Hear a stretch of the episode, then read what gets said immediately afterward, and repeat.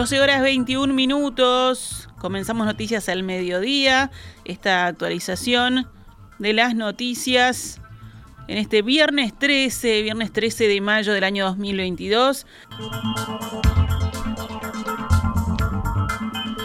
El presidente Luis Lacalle Pou participó esta mañana del lanzamiento del plan ejecutivo del programa de asentamientos que insumirá 240 millones de dólares para trabajar en 15.845 hogares de 120 asentamientos.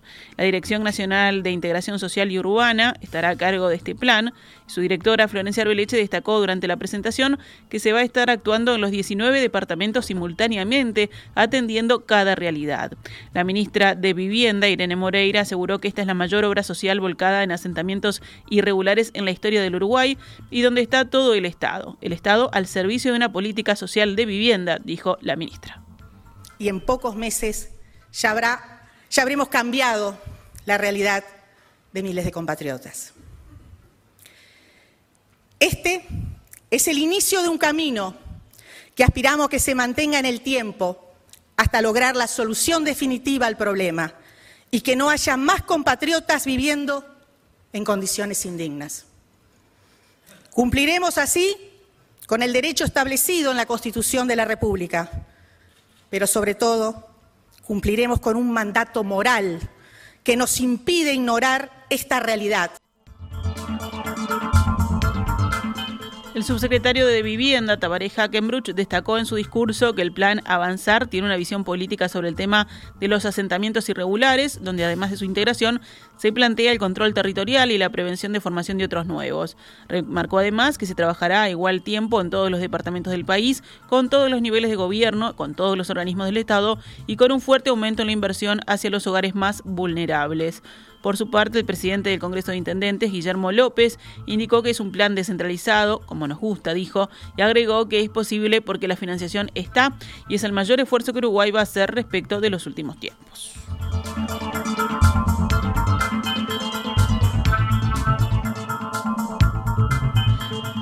El sindicato de Montecón está de paro desde anoche hasta la hora 19 de hoy, viernes, debido a que no hubo avances en la negociación para evitar despidos y rebaja salarial. La Asamblea de Trabajadores aprobó la medida tras rechazar el plan de reestructura presentado por la empresa que opera en los muelles públicos del puerto de Montevideo. La paralización de hoy afecta únicamente la operativa de Montecón. Álvaro Reinaldo, secretario general del SUPRA, Sindicato Único Portuario y Ramas Afines, señaló hablando con la diaria que el sindicato busca que quede por escrito lo acordado hasta el momento y hoy viernes, tras la finalización del paro, realizará una nueva asamblea para definir los pasos a seguir. Hoy se llevará a cabo la primera jornada nocturna de donación de sangre en el Hospital de Clínicas. El Hospital Universitario busca concientizar a la población de que se puede donar sangre a lo largo de todo el día, dado que se puede salir de trabajar y concurrir a donar. Esta primera jornada nocturna será de 18 a 23 horas en el hall del Hospital de Clínicas y ya hay personas agendadas. Con respecto a los requisitos, bueno, son los de siempre, tener entre 19 y 65 años y estar en buen estado de salud. Desde la Facultad de Medicina se aclaró que se puede almorzar o merendar en forma liviana, ya que en la actualidad donar sangre no implica realizar un ayuno especial. También se indicó en época post pandemia que hay que informar si la persona que dona está vacunada contra el COVID-19. En Uruguay, entre 35.000 y 40.000 personas requieren sangre todos los años.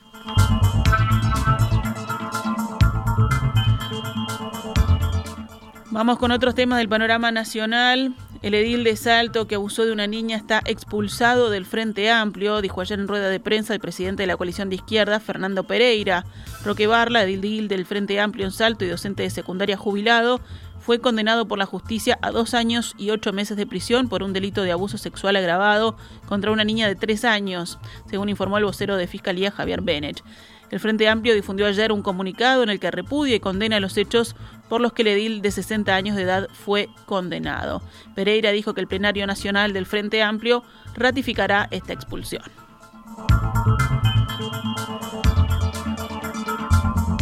Dos hombres fueron baleados en un incidente ocurrido durante la madrugada en la esquina de Pitanga e Ibirapitá, en la zona norte del balneario canario de Neptunia. Según consignó Montevideo Portal, los testimonios recabados por la policía refieren a que dos sujetos habrían pasado frente a una vivienda donde se encontraban las víctimas y efectuado varios disparos. En el lugar se hallaron siete casquillos calibre 9 milímetros.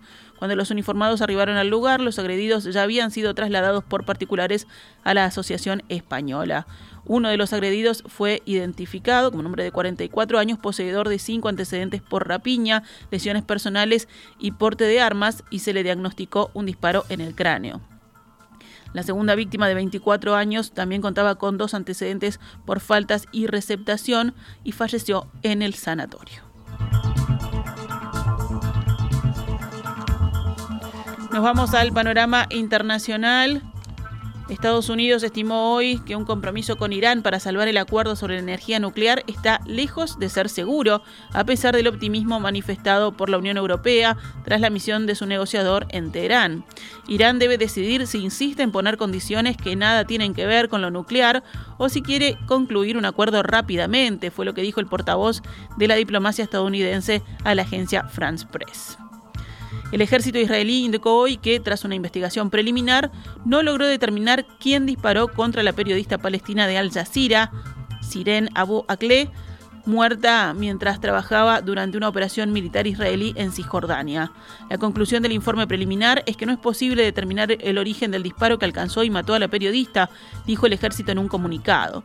Contemplan dos posibilidades. La primera es que proceda de los disparos masivos de palestinos armados contra soldados israelíes dentro de los cientos de balas que fueron disparadas desde lugares diferentes. La otra opción es que durante el tiroteo uno de los soldados disparara varias balas desde un vehículo contra un terrorista que estaba tomando como blanco su vehículo, agregó el texto.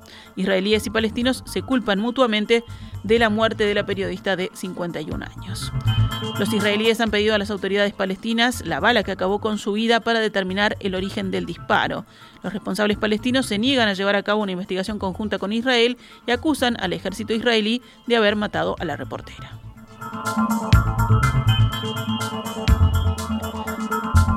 El presidente ucraniano Volodymyr Zelensky estimó que Emmanuel Macron intenta dialogar en vano con su homólogo ruso Vladimir Putin. También consideró que no era correcto que el mandatario francés estuviera dispuesto, según él, a hacer concesiones diplomáticas a Rusia. No se tiene que buscar una escapatoria para Rusia y Macron lo está haciendo en vano, lamentó Zelensky el jueves por la noche en la cadena de televisión italiana RAI, según imágenes difundidas hoy viernes en su Telegram. No sé si quería obtener resultados en la mediación entre Rusia y Ucrania, pero no los tuvo, añadió. Macron había dicho el lunes que, para poner fin a la guerra en Ucrania, la paz tendría que construirse sin humillar a Rusia. Según Zelensky, no es muy correcto permitir que Putin salve las apariencias en un momento en que el ejército ruso intenta hacerse con el control del sur y el este de Ucrania.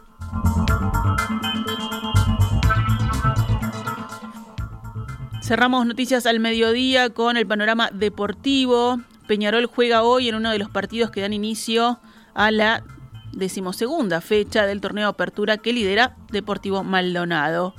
River Plate Rentista será el primer partido a las 15 horas en el Zaroldi, Plaza Colonia Peñarol a las 20 y 30 en el Supichi, en la ciudad de Colonia. Mañana sábado 14 de mayo, Defensor Sporting Nacional a las 18 horas en el Francini y Wanderers Montevideo City Torque a las 20 y 30 en el Viera.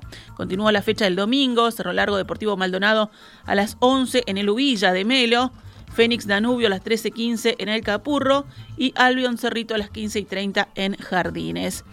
El lunes 16 de mayo, el último partido de esta fecha, Boston River Liverpool a las 18 horas en el Estadio Juan Antonio Lavalleja de la ciudad de Trinidad. Y si hablamos de básquetbol, el último cupo disponible para las semifinales de la liga se definirá esta noche en el partido de Goes Aguada en el Palacio Peñarol a las 22.45. El primer partido de las series semifinales será Biguatruville el próximo lunes. Esta es Radio Mundo, 1170 AM. ¡Viva la radio!